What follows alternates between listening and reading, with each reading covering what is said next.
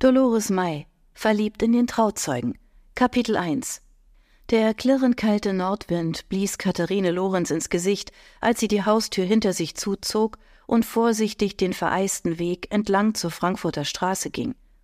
Bis zur Straßenbahnhaltestelle waren es nur wenige hundert Meter. Von da aus konnte man den Weinberg sehen.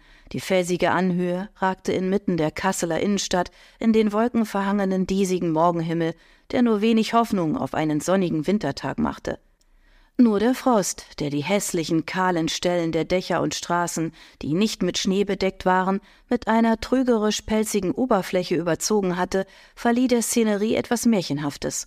Allmählich erwachte die Stadt. Ohne Babs Anruf hätte Katharine keinen Fuß vor die Tür gesetzt.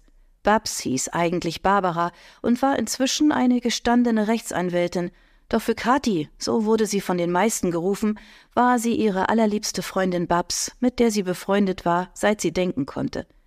Es musste wichtig sein, wenn sich Babs mit ihr zum Frühstück treffen wollte, an einem Samstag, wo ihr das Ausschlafen am Wochenende doch so heilig war. Kathi schob die Hände tiefer in ihre Taschen und ärgerte sich, dass sie in der Eile vergessen hatte, Handschuhe einzustecken. Es war so eisig, dass der gefrorene Schnee bei jedem Schritt unter ihren Stiefeln knirschte.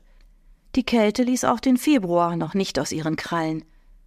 Kathi konnte sich nicht erinnern, wann es zuletzt eine so lang anhaltende Kälteperiode gegeben hatte.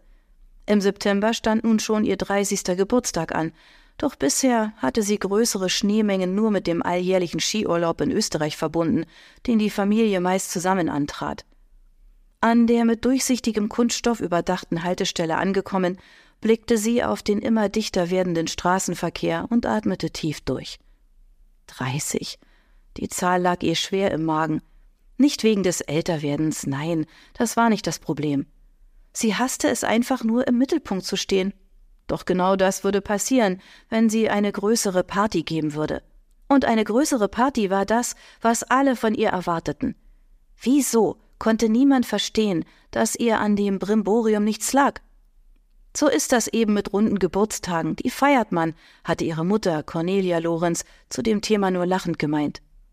Ich bin aber nun mal nicht so, hatte sich Kathi vergeblich zu rechtfertigen versucht. Ihre Mutter liebte es zu feiern und Gäste einzuladen. Vor allem genoss sie es, solche Events zu planen, um sie dann regelrecht zu zelebrieren. Da war es nur logisch, dass sie eine Geburtstagsparty für Gott gegeben hielt. Wenn sie einlud, verdiente jedes schlichte Kaffeetrinken schon den Namen fest. Kathi kam in der Hinsicht so gar nicht nach ihrer Mutter. Und nun schlug sich auch noch Babs auf deren Seite und blies mit ihr in ein Horn. Nervig. Absolut nervig. Und alles nur, weil sie dreißig wurde?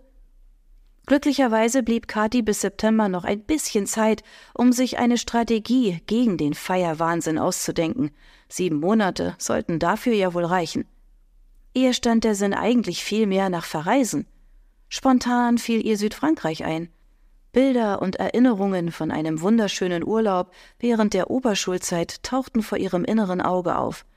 Schöne und weniger schöne, vor allem bittersüße. Gedankenverloren ging sie vor der menschenleeren Haltestelle auf und ab, wo der Wind leise durch die offenen Spalten der Seitenwände pfiff.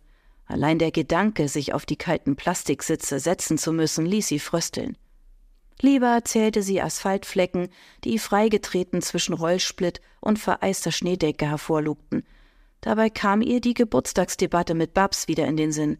Mensch, jetzt sei kein Frosch. So eine Party macht doch Spaß. Ich helfe dir beim Organisieren hatte Babs beschwörend auf sie eingeredet. Aber du kennst mich. Ich bin nicht gerade die Ausgeburt einer Stimmungskanone, hatte Kathi gekontert. Du musst doch nicht selbst den Clown geben, dafür gibt es andere. Meinst du, das passt zu mir? Auf gar keinen Fall möchte ich eine Party, auf der die einzigen Highlights die Menükarte und das anschließende Essen sind. Blödsinn, hatte Babs sich entrüstet und Kathi erst gar nicht mehr zu Wort kommen lassen. Wenn ich dir bei der Planung helfe, wird es so ein Seniorentreffen nicht geben. Da kannst du dich darauf verlassen. Okay, ich denke darüber nach, hatte Kathi sie schließlich breitschlagen lassen. Kathi, bitte, findest du nicht auch, dass es langsam an der Zeit ist, einen Schlussstrich unter die Akte Kevin zu ziehen?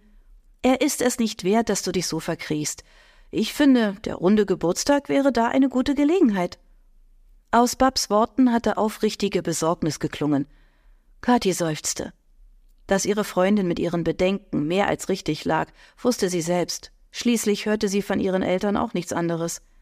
Bestimmt würde sie sich andersherum ebenso verhalten. Ehrensache unter besten Freundinnen. Doch sie fand einfach keinen Weg aus dem Dilemma. Noch immer verspürte sie nicht den geringsten Drang, abends wieder um die Häuser zu ziehen, obwohl das Drama mit Kevin nach mehr als zwei Jahren eigentlich längst verjährt sein sollte. Sicher, der Schmerz war überwunden, der Katzenjammer überstanden, nur die Angst vor erneuter Verletzung und Enttäuschung, die war geblieben. Als Naturwissenschaftlerin liebte Kathi es, die Dinge zielstrebig und strategisch anzugehen, doch für eine derartige Krise gab es keinen Überwindungsplan, den man taktisch nach Punkten abarbeiten konnte. Allein diese Einsicht war für sie schwer genug. Das Donnern der heranfahrenden Straßenbahn brachte sie zurück in die Gegenwart. Über sich selbst verwundert fragte sie sich, weshalb sie sich ausgerechnet heute Morgen mit diesem leidigen Thema beschäftigte. Es musste etwas mit Babs Nachricht zu tun haben, die sie ihr auf der Mailbox hinterlassen hatte. Ja, natürlich. Es war die Art gewesen, wie ihre Stimme geklungen hatte. Ihre Stimme, so aufgeregt und eindringlich, genau so hatte sie auch wegen der Geburtstagsparty auf sie eingeredet. Du musst unbedingt kommen. Es ist super dringend. Ich habe Neuigkeiten. Bitte sag alles andere ab, ja? Am Samstag um elf im Café Paula. Ich freue mich. Bis dann. Die Straßenbahn hielt und Kathi stieg in der Mitte ein. Obwohl die Waggons gut besetzt waren, fand sie noch einen freien Platz hinter einem blonden, schlachsigen jungen Mann, der mit geschlossenen Augen und Ohrstöpseln im Sitz hing und laut Hip-Hop-Musik hörte, zu der er unablässig den Kopf bewegte. Der Typ, groß, dünn, mit wirren blonden Haaren, erinnerte sie an ihren Laborkollegen Stefan, wohlgemerkt Dr. Stefan Lugner. Anfang 30, einerseits verschlossen und wortkarg, andererseits pedantisch und verbissen. Es war wirklich kaum zu glauben, dass sich hinter dieser Fassade ein promovierter Doktor der Chemie verbarg. Ein Genie, ein wandelndes Lexikon. In seinem Fach machte ihm keiner etwas vor.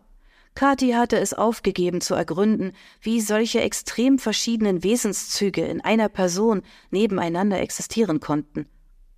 Während die Straßenbahn sich ruckelnd in Bewegung setzte, vergrub Kathi die Hände in den Jackentaschen und starrte gedankenverloren nach draußen.